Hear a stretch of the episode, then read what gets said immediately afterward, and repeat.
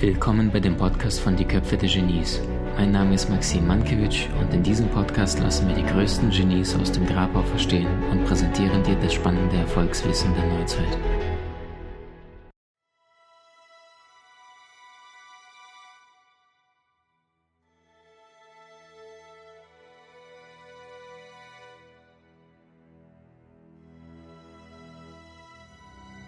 Liebe Freunde, willkommen bei der nächsten Podcast-Folge. Bei mir ist heute eine wundervolle Frau, die selbst ihre Meisterschaft heute lebt und die einen außergewöhnlichen Weg gegangen ist. Sie war vorher in TV- und äh, Radioformaten zu sehen, ähm, hat sich über Jahre lang immer wieder allerdings die Frage gestellt, warum bin ich wirklich hier auf dieser Erde? Und dann ungefähr im Jahr 2014, 2015 rum begann ihre Seele einen anderen Weg zu wählen, der sich dann durch physische Phänomene dann widerspiegelt. Vielleicht mag sie ein bisschen darüber erzählen, dass sie äh, körperlich gemerkt hat, dass sie nicht mehr das tun möchte, was sie bis jetzt getan hat. Und irgendwann hat sie für sich das Gesetz der Resonanz, der Anziehung erkannt, wie das Unterbewusstsein funktioniert, hat sich dann weiterentwickelt, weiter gebüffelt an ihrer Persönlichkeit gearbeitet und ist heute eine unfassbar erfolgreiche Frau, die selber Tausenden von Frauen ihr Wissen weitergibt. Ihr kennt sie durch ihren Podcast Glück in Worten und unterstützt vor allem Frauen, aber auch mit Sicherheit ab und zu Ausnahmen wie Männern, ähm, wie sie ihre Meisterschaft leben und zwar in Beziehungen und generell glücklich werden. Ich freue mich sehr, dass du da bist, Claudia Engel. Hi. Hallo, vielen herzlichen Dank für diese schöne Einleitung. Danke dir, Maxine.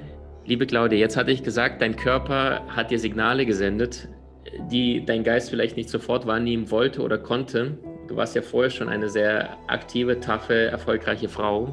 Wie war deine Reise? Wie, wie fing das Ganze an? Ja, das ist eine sehr gute Frage. Also das erste Mal so mit dem Gesetz der Anziehung äh, in Kontakt gekommen bin ich 2008, damals irgendwie nach einer Trennung und da hat mir irgendjemand das Buch The Secret ge gegeben. Ich glaube, das war so für viele mal so dieser erste Berührungspunkt und mhm ich habe das damals alles, äh, fand es total toll, habe das aufgesogen ähm, und gleichzeitig bin ich aber trotzdem noch, ähm, ja, noch nicht diesem, wie du gerade sagtest, Ruf wirklich gefolgt, sondern habe halt noch weiter in, ja, in dem gearbeitet, was ich vorher gemacht habe. Ich war Fernsehjournalistin, wie du gerade auch angesprochen hast. Und das war so ein Job, in dem ich einfach wahnsinnig viele und lange Arbeitstage hatte. Also 12, 14 Stunden Tage waren total an der Tagesordnung. Ähm, und das hat meinem Körper einfach nicht gut getan. Und da hat mir mein Körper immer wieder Signale gesendet. Ähm, das fing an mit, hm, klar, mal Kopfschmerzen oder sonstiges. Dann, ich hatte viel Nachtschichten. Ich habe damals im Frühstücksfernsehen gearbeitet, habe in der Nachtschicht gearbeitet. Und ähm, dann hatte ich, da war ich Mitte 20 und hatte echt Bluthochdruck. Ich saß, ich weiß noch einen Tag, ich saß zitternd auf der Couch am Nachmittag. Wirklich, mein ganzer Körper hat gezittert und ich habe gedacht, was ist jetzt kaputt? Mhm. Und wie kriegen wir das jetzt wieder hin? Und ähm, das waren so nach und nach, das waren so die ersten Anzeichen, ähm, Bluthochdruck. Dann irgendwann habe ich eine Fructoseunverträglichkeit äh, tatsächlich entwickelt.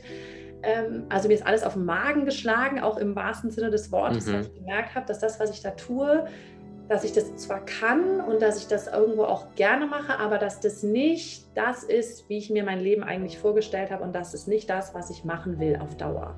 Mhm. Dass mich das krank macht. Ich habe ein paar Schleifen gebraucht, um das dann wirklich so zu verstehen. Ähm, und dann habe ich aber tatsächlich irgendwann, ja 2014, 2015 rum war es, als ich mein, das erste Mal schwanger war mit meinem ersten Sohn, ähm, da habe ich wirklich so für mich entschieden, okay, Schluss jetzt. Ich höre jetzt auf meinen Körper, ich mache das, was, ähm, was meine Seele eh schon lange ruft. Ähm, mich hat das Gesetz der Anziehung nie losgelassen, mich hat das total interessiert und was man damit machen kann. Und dann bin ich damals, habe ich dann den Weg eingeschlagen zu sagen, okay, ich gehe nicht mehr zurück zum Fernsehen nach der Babypause sozusagen und bin dann in meine Selbstständigkeit gestartet. Ähm, ja, das war so der Anfang des Weges, wo ich heute gelandet bin. Ja. Mhm.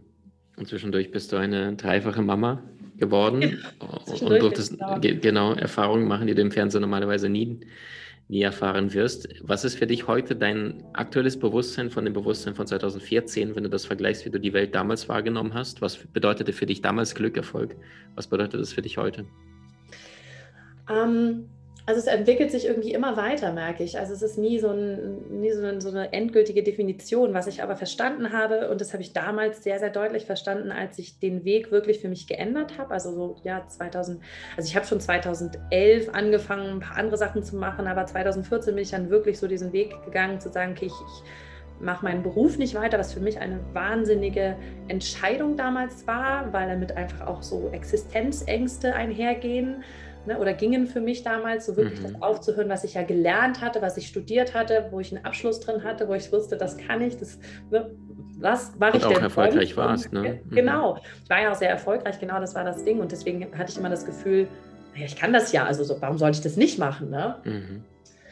Und ähm, was ich da aber so wirklich verstanden habe für mich war, und das verfestigt sich immer mehr, das Thema Eigenverantwortung.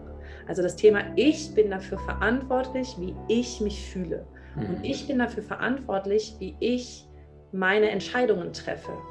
Und kein anderer hat Schuld daran. Also ich habe immer irgendwie eine Weile lang gesagt, ja, mein Chef ist ja doof, ne? deswegen habe ich auch Bauchschmerzen, wenn ich zur Arbeit gehe oder so. Mhm. Aber es war ja nicht mein Chef, sondern ich habe ja die freiwillige Entscheidung getroffen, dort zu arbeiten. Und das ist für mich, das ist für mich irgendwie auch so ein, ja, so ein Prinzip, was ich auch bei meinen Kundinnen immer mehr merke, je mehr die diese Eigenverantwortung übernehmen, zu sagen, hey, ich bin verantwortlich für meine Entscheidungen und ich kann, natürlich kann das Leben mir manchmal etwas sozusagen vor die Füße werfen, aber es ist meine Entscheidung, was ich daraus mache und wie ich darauf reagiere. Das Prinzip hat sich für mich seit, ähm, ja, seit einigen Jahren immer mehr und immer mehr durchgesetzt, dass ich auch so oft denke, tagsüber, wenn ich mal in eine schlechte Laune, wenn ich mal in irgendwie negative Gefühle abrutsche, ich denke, warte, das ist doch meine Verantwortung, da auch wieder rauszukommen oder eben auch drin zu bleiben, wenn ich mal keine Lust habe und gerade mhm. mal irgendwie einen Tag mhm. habe und sage, gut, jetzt Kopf in Sand und fertig. Aber diese Eigenverantwortung, die hat sich für mich wirklich, äh, mhm. das hat sich für mich, da hat sich für mich so ein Schalter umgelegt im Kopf. Mhm. Was lernst du durch deine drei Kinder? Boah, meine Kinder, sind meine krasseste Persönlichkeitsentwicklung. Also ich mhm. dachte vorher schon, ich wäre ganz gut davor, was so, mhm. ähm, ja, was so meine Themen angeht. Ich glaube tatsächlich, Kinder, ähm, für mich sind die auf der Welt oder sind, haben die sich auch genau mich als Eltern oder uns als Eltern ausgesucht und mich als Mama ausgesucht, mhm. um mich heile zu machen. Also es ist für mhm. mich tatsächlich so, ich habe das Gefühl, die machen mich heile. Also ähm, meine Kids sind noch recht klein, die sind fünf, drei und sieben Monate. Mhm. Ähm, und ich finde gerade so kleine Kinder sind so ein krasser Spiegel von, also alle meine Themen, die da aufploppen, mhm. ähm, angefangen bei Ungeduld und irgendwie kindlicher Spieltrieb rauslassen und so und wie mhm. sehr ich mich dann doch vielleicht manchmal noch äh, begrenze oder so. Kinder spiegeln das sofort und ich habe eine Zeit lang gedacht, auch so gerade die ersten Jahre mit Kindern, ich muss das irgendwie gemeinsam hinkriegen. Kinder auf der einen Seite und Business auf der anderen Seite. Und es war für mich so, wenn die Kinder zu Hause sind, dann kann ich ja nicht gut arbeiten. Und mhm. wollte das immer so ein bisschen trennen. Jetzt kam dieses Jahr ja vielfach und jetzt ja auch gerade wieder. Heute ist der letzte Tag, wo die Kinder in der Kita sind. Ab morgen sind die wieder zu Hause. Mhm. Ähm, ne, durch den Lockdown dieses Jahr war viel so das für mich Lernen dass Kinder und Business zusammengehen. Also dass, dann, dass meine Kinder meine größte Inspirationsquelle sind. Und wenn die da sind, klar habe ich dann nicht so viel Zeit, ungestört irgendwie ein Interview aufzunehmen oder ungestört irgendwie was äh, zu arbeiten oder zu tippen. Mhm. Gleichzeitig habe ich irgendwie gemerkt, dass ich mich da voll hingeben darf und dass die für mich ja ein ganz, ganz wesentlicher Bestandteil meines Business sind, weil mhm. sie mir immer wieder meine, ja, die Sachen aufzeigen, an denen ich noch arbeiten kann. Und auch das aufzeigen, also die, meine größte Inspirationsquelle, die ich auch immer wieder meine Coachings mitnehme, die zeigen mir sozusagen meine Kinder. Also von daher mhm. habe ich so ein bisschen angefangen, das als ein Uns zu sehen. Und deswegen ist es für mich auch heute tatsächlich gut machbar, Mama von drei Kindern zu sein und erfolgreiche Unternehmerin, was ich früher nicht für möglich gehalten hätte. Mhm, wunderschön. Jetzt bist du mitten im Thema erfolgreiche Unternehmerin äh, und deine offizielle Bezeichnung ist ja Glückscoach, Glückstrainer, Trainerin. Was ist das? Wie kann sich das ein Normalsterblicher vorstellen? Was sagst du zu einem, der dich anspricht? Das ist tatsächlich immer ein bisschen schwierig nach dem Motto, was machst du denn beruflich? Und für Leute, die das so gar nicht, äh, so gar, ja, noch nicht so für Antennen vielleicht haben oder das nicht so genau kennen. Ähm, für mich ist tatsächlich immer so die, das, was ich sage, ist Glück in meinen in meinen Augen ist Glück trainierbar. Das mhm. ist wie ein Muskel, ähm, wie wenn wir Sport machen.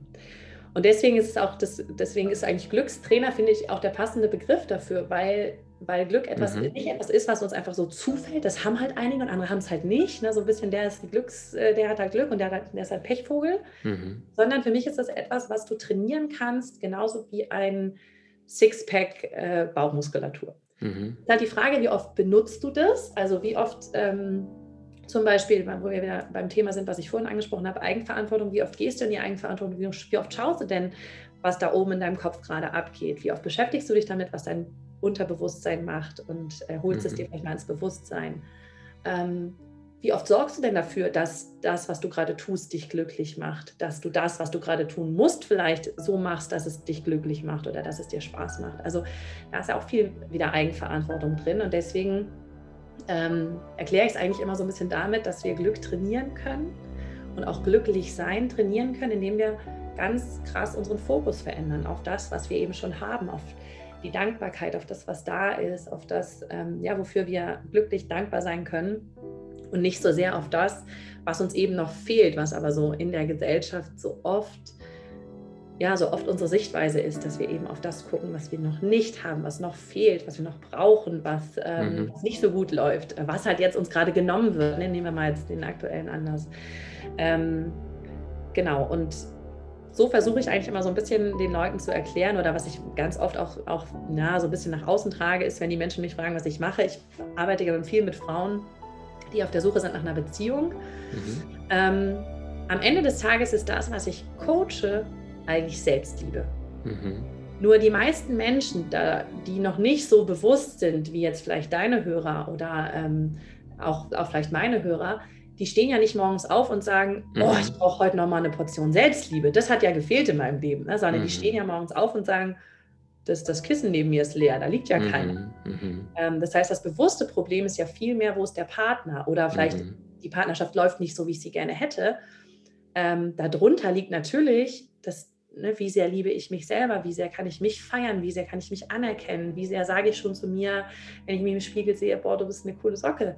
Mhm. Ähm, aber das ist ja vielfach erst der zweite Schritt. Das wird den Menschen dann bewusst, wenn sie sich damit beschäftigen. Aber im ersten Schritt ist ja erstmal das, ich brauche einen Partner oder ich brauche oder meine Partnerschaft soll sich verändern. Mein Partner, am besten meistens noch mein Partner soll sich verändern. Mhm. Ähm, genau, deswegen gehe ich immer so ein bisschen den Weg über, den, über das bewusste Problem. Mhm. Wunderschön. Ähm, Claudia, jetzt frage ich mal, mal direkt. Die Skandinavier, die haben ja irgendwas Faszinierendes. Also wenn ich jetzt die glücklichsten Länder der Welt anschaue, dann ist definitiv äh, glaub, Finnland, Dänemark, Norwegen und Schweden immer in den Top 5, Top 10 immer dabei bei den glücklichsten Ländern der Welt.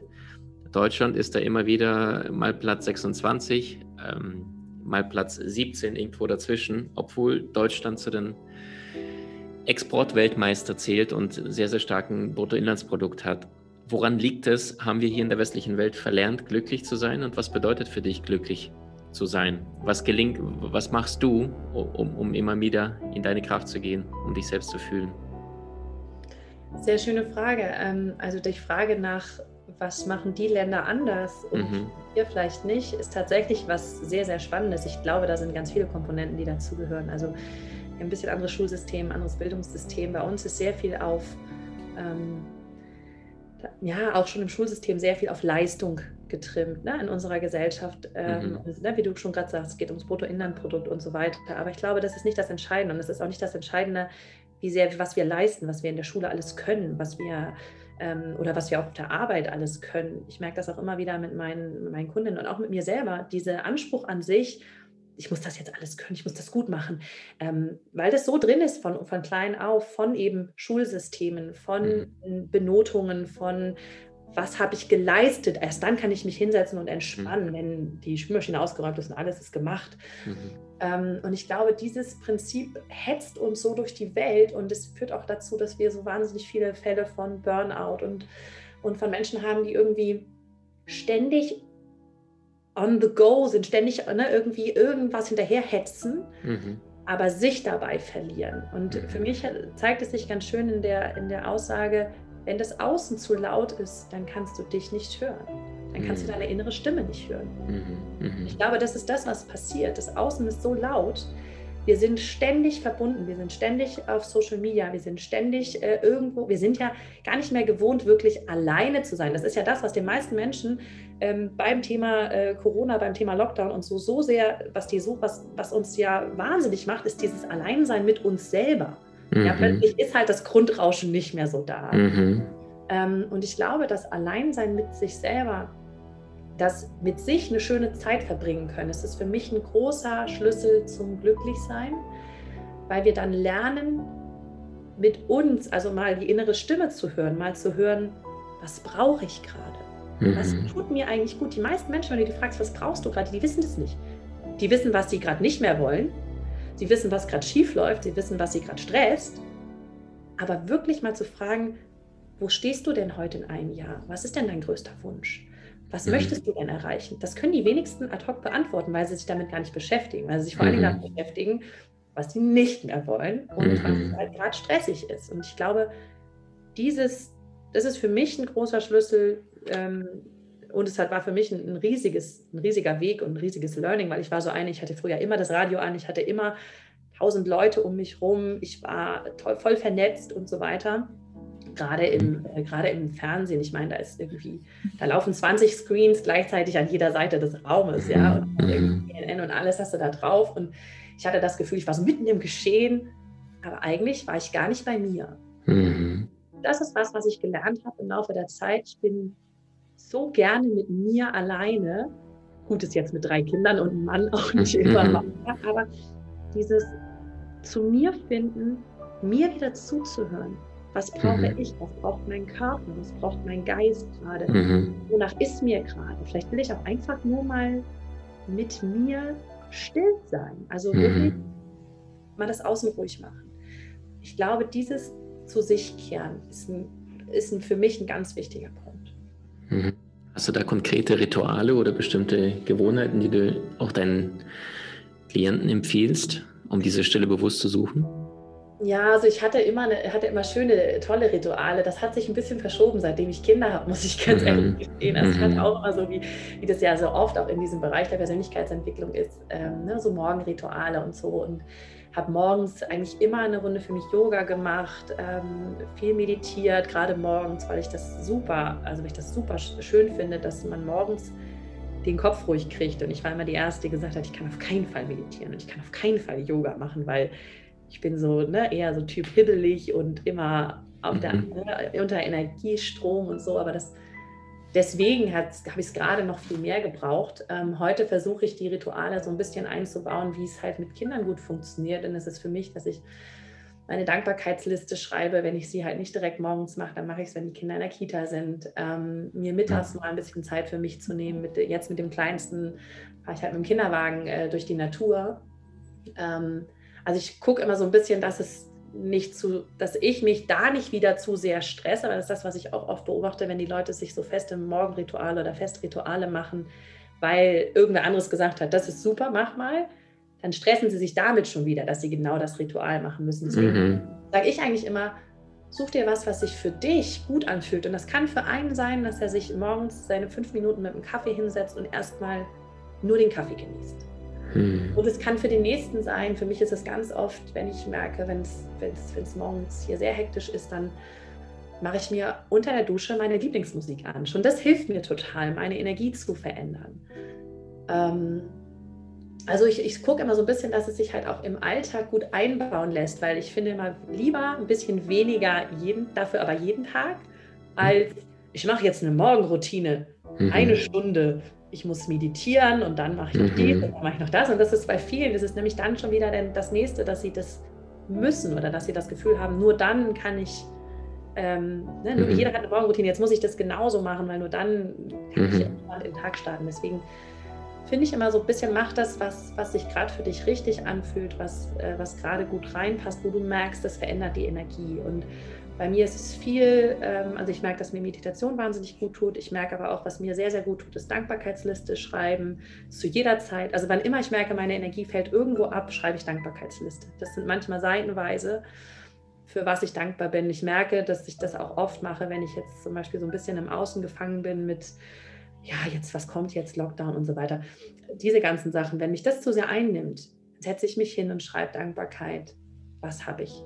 Was habe ich in mhm. meinem Leben? Wofür bin ich dankbar? Mhm.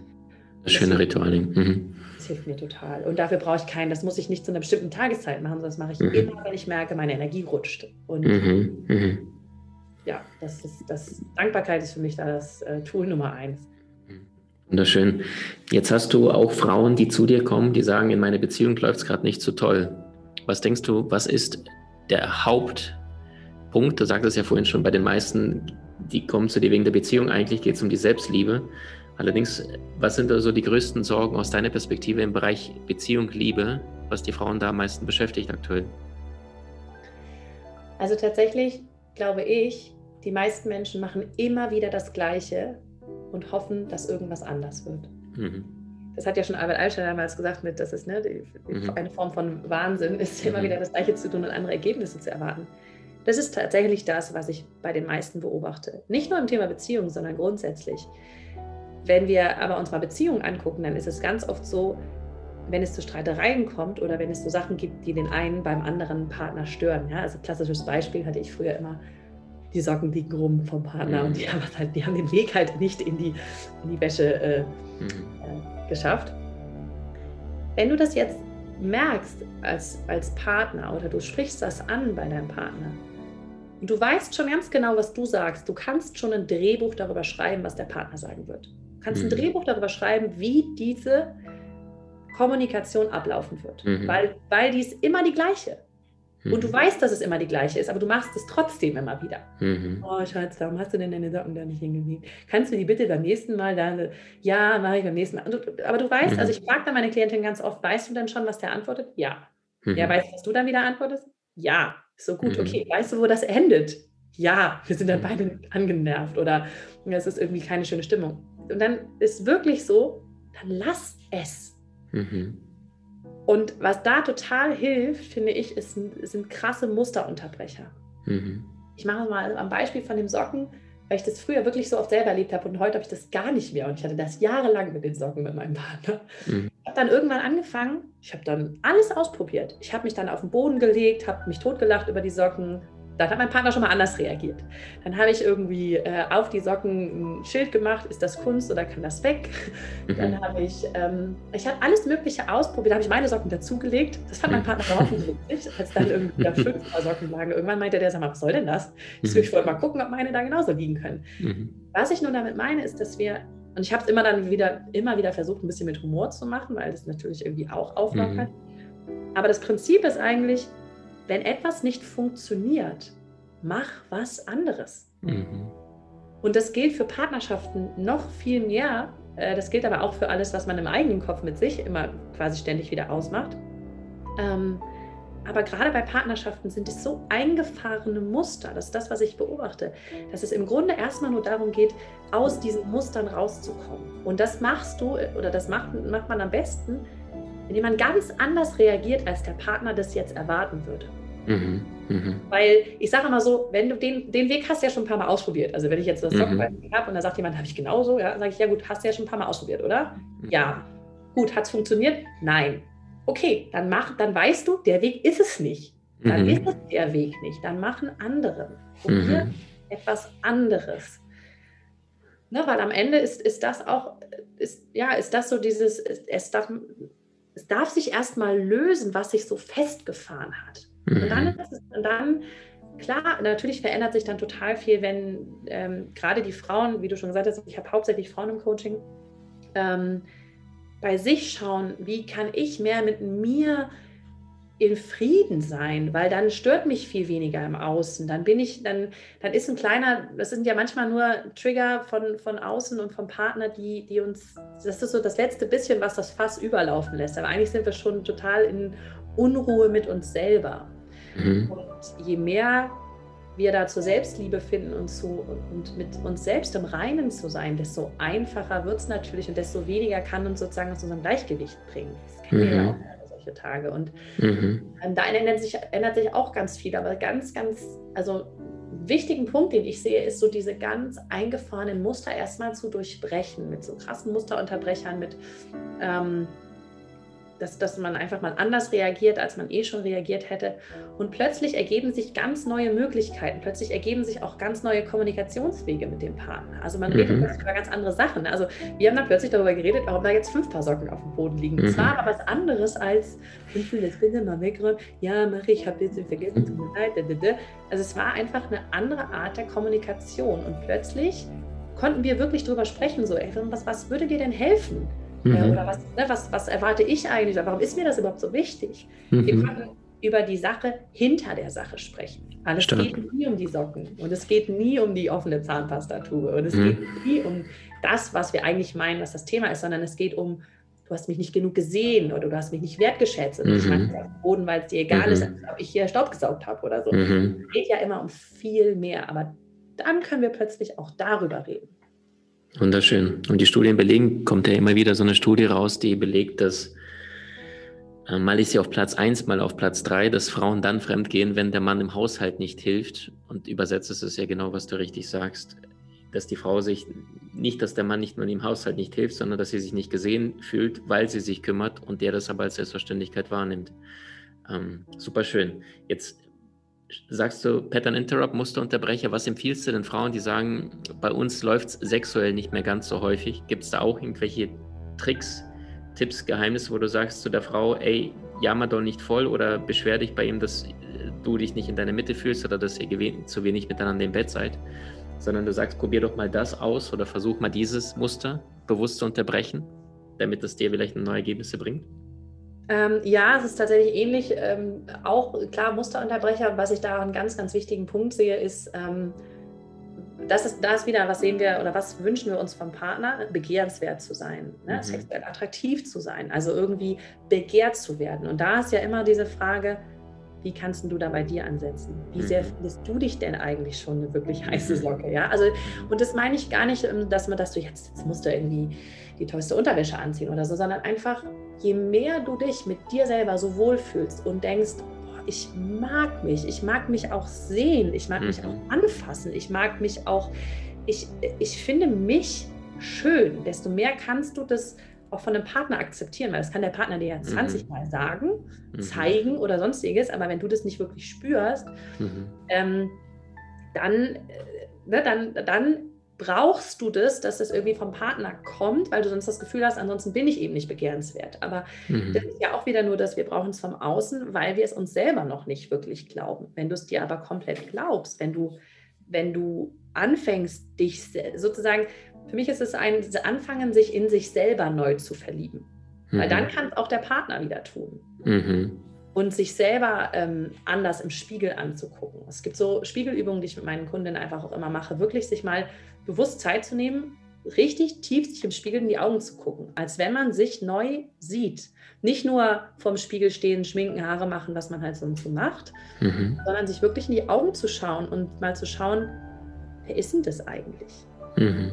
Wow, jeden Tag etwas zu finden, was ich an dieser Person im Spiegel wunderhübsch finde und das sage ich der Person im Spiegel auch. Mhm. Und ich gucke nicht, ah ja, da habe ich aber eine Falte mehr gekriegt oder also ja, ein bisschen äh, Speck am, am Kinn, sondern wow, das sind ja wunderschöne Lippen, die würde ich aber gern küssen. Mhm. Und mal anzufangen, sich das selber auch zu sagen, ähm, das macht mit den Leuten ganz viel. Wir, wir arbeiten auch immer so ein bisschen, ich äh, mache ja Coaching viel aus dem NLP, also neurolinguistisches mhm. Programmieren. Da macht es zum Beispiel schon einen Unterschied, sage ich zu mir selber, du im Spiegel oder sage ich ich? Ne? Also es gibt bei vielen Menschen einfach Unterschiede. Wenn ich in den Spiegel gucke, ist es für mich was anderes, wenn ich sage, boah, Claudia, du bist aber echt hübsch. Oder ob ich sage, boah, ich bin aber echt hübsch. Mhm. In meinem mhm. Kopf macht es verschiedene Sachen. Also ich sage dann immer einfach mhm. ausprobieren, ne, was sich besser anfühlt. Einfach schon mal so ein bisschen ähm, ja, mit sich selber in Kontakt treten. Und das geht über den Spiegel natürlich super.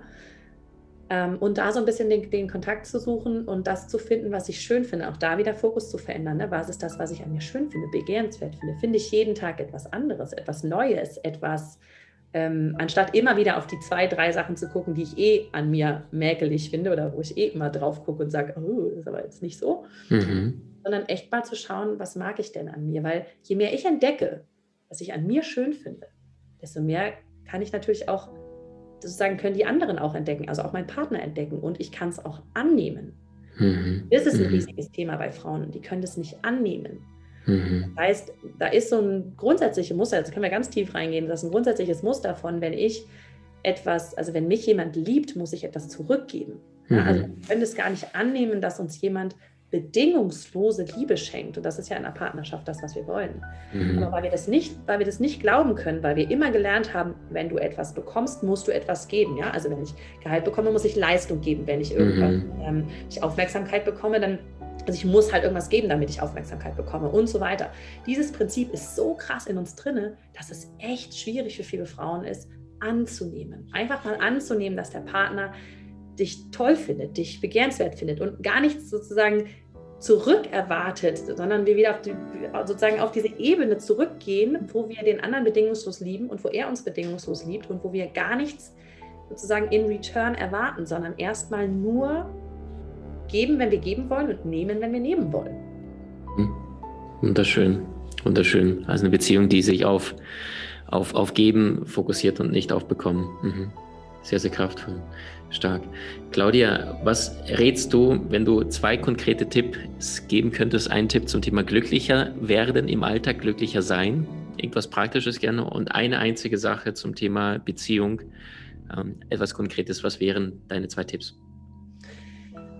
Okay, ähm, Tipps zum Glücklichsein. Also, ähm, das, das eine habe ich ja vorhin schon gesagt, mhm. das wäre tatsächlich das Thema Dankbarkeit, also einfach mhm. Dankbarkeit äh, jeden Tag. Wenn ich aber einen Tipp geben könnte, womit du den Tag anfängst und womit du glücklicher wirst, dann ist es die Grinsetherapie, ich habe die irgendwann mal so genannt. Mhm. Bevor du aufstehst, bevor du aus dem Bett aufstehst, ziehst du die Mundwinkel nach oben, ist ja auch mein Slogan, zieh die Mundwinkel nach oben und entspann mhm. dich. Mhm. Eine Minute lang oder so, das reicht schon, oh, auch wenn du dich noch nicht danach fühlst, aber das ist das verändert super viel. Einfach mhm. dem Gehirn schon mal das Signal geben, übrigens, heute wird ein guter Tag, weil ich lächle. Mhm. Ich muss mich noch nicht danach fühlen, aber ich weiß, das wird sich erfüllen. Also mhm. dann, das, dieses, wie kann ich in den Tag starten und was kann sich dann schon tun. Das wäre so mein einer Tipp. Mhm. Und zum Thema Beziehung ähm, ist für mich tatsächlich, mach dir klar, wie du es haben willst weil wir wissen alle nur, was wir nicht mehr wollen. Wenn du Leute fragst, wie läuft die Beziehung, dann sagen dir fast alle, ja, also so ganz gut, aber ne, mein Partner macht immer das, mein Partner macht nie das, mein Partner hilft nie im Haushalt, mein Partner ist das und das, mein Partner ist total mhm. vertrödelt, der ist total. Wir wissen, wir wissen alles, was wir an dem Partner nicht mögen. Da haben wir einen Automatismus im Gehirn, das müssen wir auch gar nicht, also da, da muss sich keiner anstrengen. Mhm. Aber wenn du mal wirklich deine Beziehung verändern willst, mach dir klar, wenn alles möglich wäre, wie will ich es haben? Und dann kommt mhm. sofort der Kopf dazwischen, ja, das kann ja nicht sein, weil der räumt ja nie seine Socken weg. Ne? Mhm. Wie will ich es haben? Wie will ich es haben? Wenn du das alleine einmal am Tag dir klar machst und dir vielleicht aufschreibst oder dir das irgendwie bewusster machst, ähm, in deinem Kopf schon mal durchgehst, wie stelle ich mir eine Traumbeziehung vor?